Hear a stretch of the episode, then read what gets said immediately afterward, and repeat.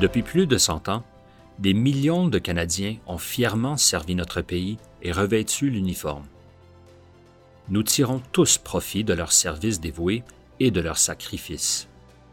Il est de notre devoir de leur rendre hommage et de se souvenir d'eux. Ils ont servi à plusieurs occasions, tant au pays qu'à l'étranger, des missions de maintien de la paix partout dans le monde, à la mission du Canada en Afghanistan.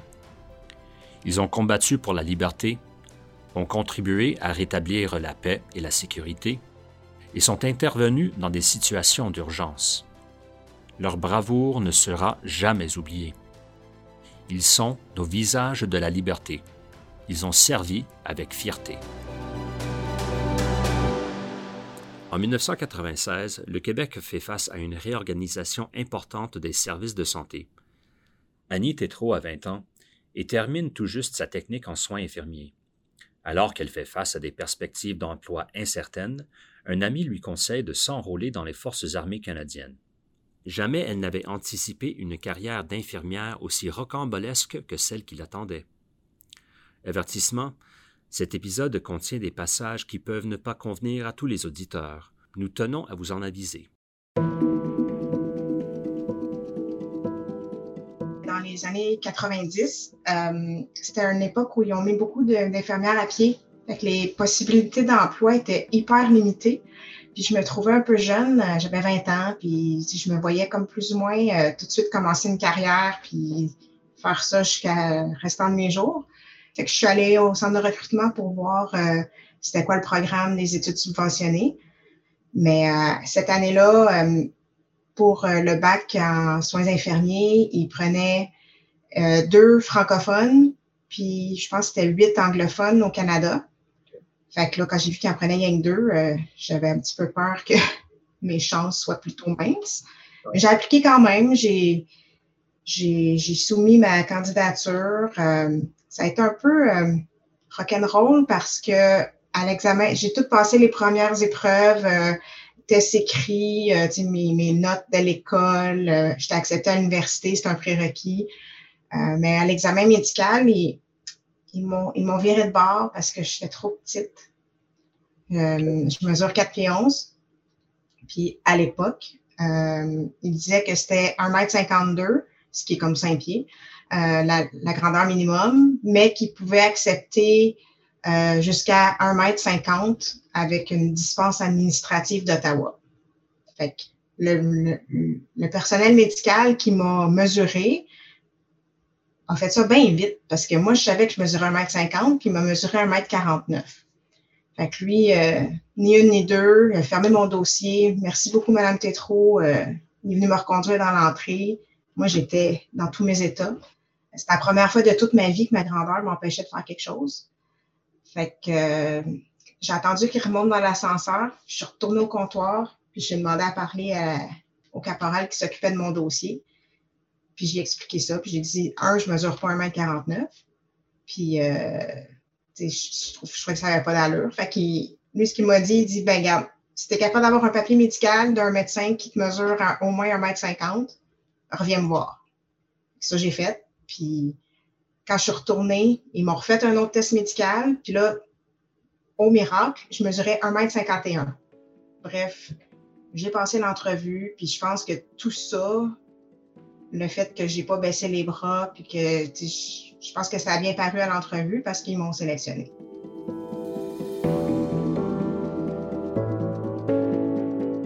Trois ans et un baccalauréat plus tard, en 1999, le major Tétrault a été affecté à Valcartier, où elle a débuté sa carrière d'infirmière.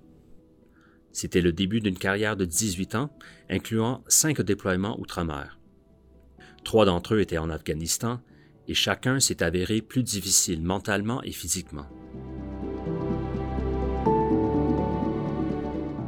En 2004, je suis partie en Afghanistan pour la première fois euh, à Kaboul. J'ai fait euh, quasiment de février à juillet, août 2004. Moi, je suis arrivée de nuit. Fait que euh, j'étais jet lag, épuisée de je sais pas combien d'heures d'avion qu'on avait fait. Puis euh, j'étais arrivée en pleine tempête de neige. Je m'attendais pas à ça. parce que Kaboul, c'est dans les montagnes. Puis il y avait tellement de la mauvaise météo qu'on n'a pas pu atterrir euh, à Kaboul. Ils nous ont fait atterrir à Bagram sur une base américaine. Euh, fait que tu arrives là, tu connais rien, c'est nouveau, c'est super dépaysant. Puis là, tu te fais charrier euh, d'une place à l'autre. Puis là, j'étais un peu craintif parce que là, ils nous ont mis dans des véhicules blindés pour faire trois heures de route pour retourner à Kaboul en pleine nuit, dans la neige. Euh, puis là, c'est sûr, c'est l'Afghanistan. Fait que là, on se dit, mon Dieu, c'est, ça peut être dangereux. Tu c'était un pays hostile. Tu sais, il se passait plein de choses. Il y avait eu un, diplomate euh, canadien qui était décédé avec, euh, il y a eu d'autres blessés canadiens. Fait que ça, on savait qu'il y avait un peu de danger. Mais moi, tu sais, mon rôle d'infirmière, tu sais, j'ai, tu sais, j'ai pas été beaucoup entraînée à, à faire la guerre. sais. Oui, je suis utilisé mon arme, puis j'étais super bonne euh, en tir, tout ça, mais de, s'il est arrivé de quoi sur le convoi, là, je n'aurais peut-être pas su quoi faire. Puis j'avoue que j'avais hâte d'arriver à sa base parce que je me sentais vraiment pas dans mon élément entre Bagram puis, euh, puis euh, Kaboul. Le matin, quand, on a finalement pu voir où ce qu'on était. C'est entouré de montagnes. C'est sûr qu'on était dans une. Kaboul, c'était un. Tu vois que c'est des vestiges de quelque chose qui a été beau. Puis tu vois les résultats de la guerre. Puis c'était la première fois que j'en voyais de mes yeux. Puis tu c'est là que j'ai vu aussi que c'était comme gris-beige partout. Parce que où ce qu'on était, il n'y avait aucune végétation.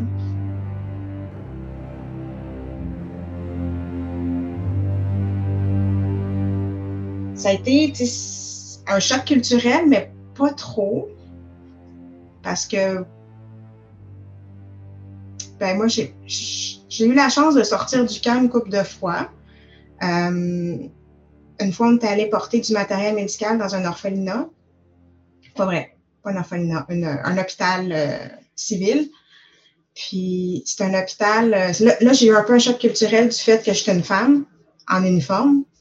Puis euh, les Afghans, pour eux, ça se peut pas une femme dans l'armée. Quand on, a, on est arrivé dans l'hôpital, puis là, le, médecin nous faisait faire le tour parce qu'il savait qu'on était du personnel médical. Puis c'est là aussi j'ai vu un peu comme la, le clash religieux de la femme dominée là, en Afghanistan. Euh, on rentrait dans les chambres des, des patientes qui avait des enfants, puis tout ça. Puis le médecin afghan, c'était un homme. Dès qu'il rentrait dans la pièce, il se cachait, il, il, cherchait le voile, le burqa, puis tout, là, parce que quand on n'était pas là, il, était comme à visage découvert. Il y en a plein qui essaient de me toucher. Tu genre, es-tu vraiment, tu sais, est vrai, c'est une femme, puis elle est là, puis elle a, tu sais, j'étais pas voilée, pas rien. Puis c'était vraiment étrange. À un autre moment, on est allé, je suis partie il y avait des cliniques euh, médicales mobiles qu'on allait faire dans les, euh, dans les montagnes, dans les villages éloignés. Puis ça faisait plusieurs fois qu'ils faisaient une clinique mobile. Puis à toutes les fois, les femmes, ils venaient jamais voir les gens, les, le personnel médical. Mais à toutes les fois, il y avait du personnel médical homme. Fait que là, cette fois-ci, on est, on est parti, on s'est monté une équipe de juste des femmes.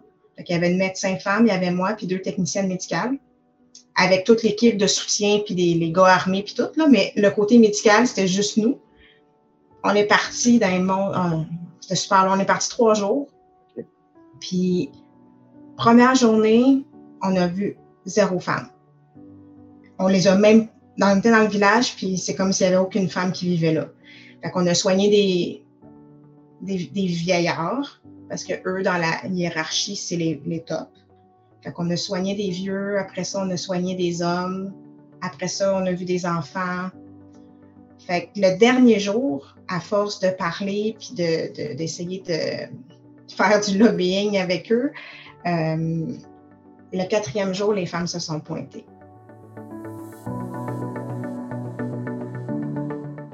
La deuxième fois, c'était euh, de juillet 2007 à mars 2008. On a été presque neuf mois. Quand je suis partie pour aller là, je savais pertinemment que qu'on allait perdre du monde. On le savait parce que c'était déjà arrivé. Moi, c'était la roto 4. Fait qu'il y avait déjà eu trois rotations avant nous, puis il y avait déjà eu des décès. Fait euh, même je m'incluais là-dedans. Je savais qu'en partant là-bas, ça se pouvait que je ne revienne pas. 90% de nos, patients, c'était des Afghans. On soignait l'armée afghane, la police afghane et les civils afghans qui étaient impliqués dans les conflits, comme euh, tous les euh, dommages collatéraux, si on peut dire, euh, ou tout simplement parce que nos patrouilleurs tombaient sur un événement, un, véhicule civil qui a sauté sur une mine, puis nos patrouilleurs passent par là, ben ils ne pouvaient pas les laisser là, tu sais, fait qu'ils s'en occupaient, puis éventuellement ces patients-là souvent se ramassaient à, mon hôpital. C'était l'hôpital euh, de plus haut niveau en Afghanistan. tous les blessés graves se ramassaient chez nous parce que nous, on avait de la chirurgie, on avait de la neurochirurgie, on avait, euh, on avait tout ce qu'il fallait.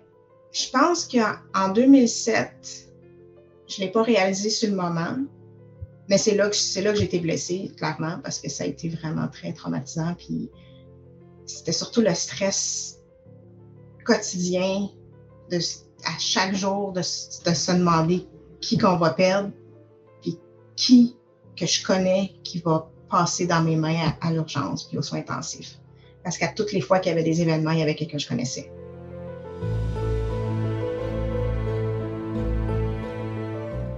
Mais, l'adrénaline puis le, la médecine de guerre, c'est incroyable. C'est, on fait des choses qu'on ferait jamais ici. Puis, pour quelqu'un qui, qui, carbure à ça, d'avoir la chance d'y retourner, tu fais comme, ouh, oui, je veux y aller. Euh, puis il y avait aussi le côté, comme je disais, que je voulais pas laisser tomber ma gang. Je suis retournée. Mais quand j'ai mis les pieds à Kandahar en, je pense que c'était en juin 2009, première pensée que j'ai eue, c'est qu'est-ce que je fais ici? Là, là, là, là, il y a comme quelque chose qui m'a flashé que il n'y avait rien qui avait changé. on dirait que j'allais là dans l'espoir que cette fois-là, je sais pas, ça allait être différent, ça allait être moins difficile, ça allait être. Euh, mais non, je commençais à avoir peur de ne de, pas être assez bonne pour euh, pouvoir les sauver. Même si je savais que j'étais excellente, là, on était tous excellents. Puis, cette, boule-là que j'avais en moi de peur, ben, ça a fait que je n'étais même plus capable d'aller à l'urgence.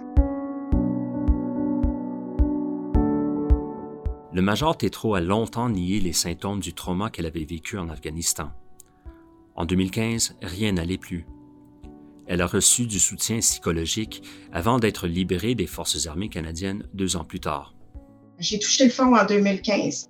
En congé de maternité de ma deuxième, euh, on était à Ottawa, qu'il y a eu le, militaire tué Nathan Cirino. Il y a eu quelques événements là, euh, en peu de temps.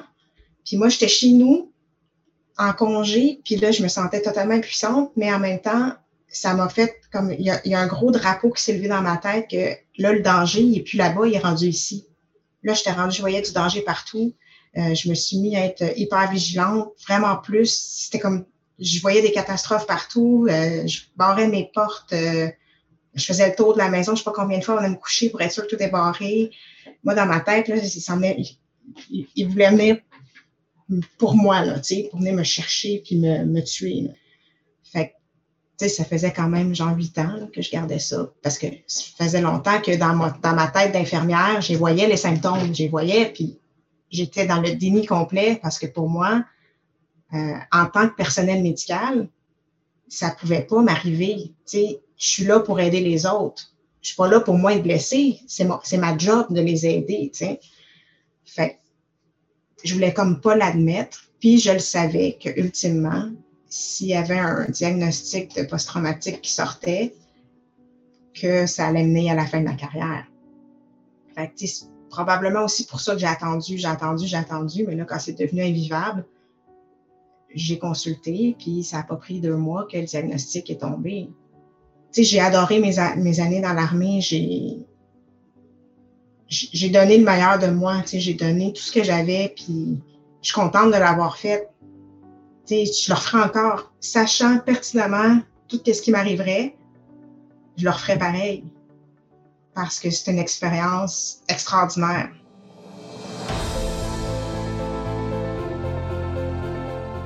Sur ce, je voudrais vous remercier d'avoir écouté cet épisode du balado Visage de la liberté. Ne manquez pas d'épisode. Inscrivez-vous au moyen de votre application balado préférée. Vous pouvez aussi écouter les épisodes des saisons précédentes qui portent sur un large éventail de récits tirés de plusieurs générations de Canadiens. Si vous avez une suggestion d'invité ou d'histoire, communiquez avec nous par l'intermédiaire des pages Facebook et Instagram du programme Le Canada se souvient, ainsi que sur le compte Twitter d'Anciens combattants Canada. Utilisez le mot-clic Le Canada se souvient pour nous dire ce que vous pensez.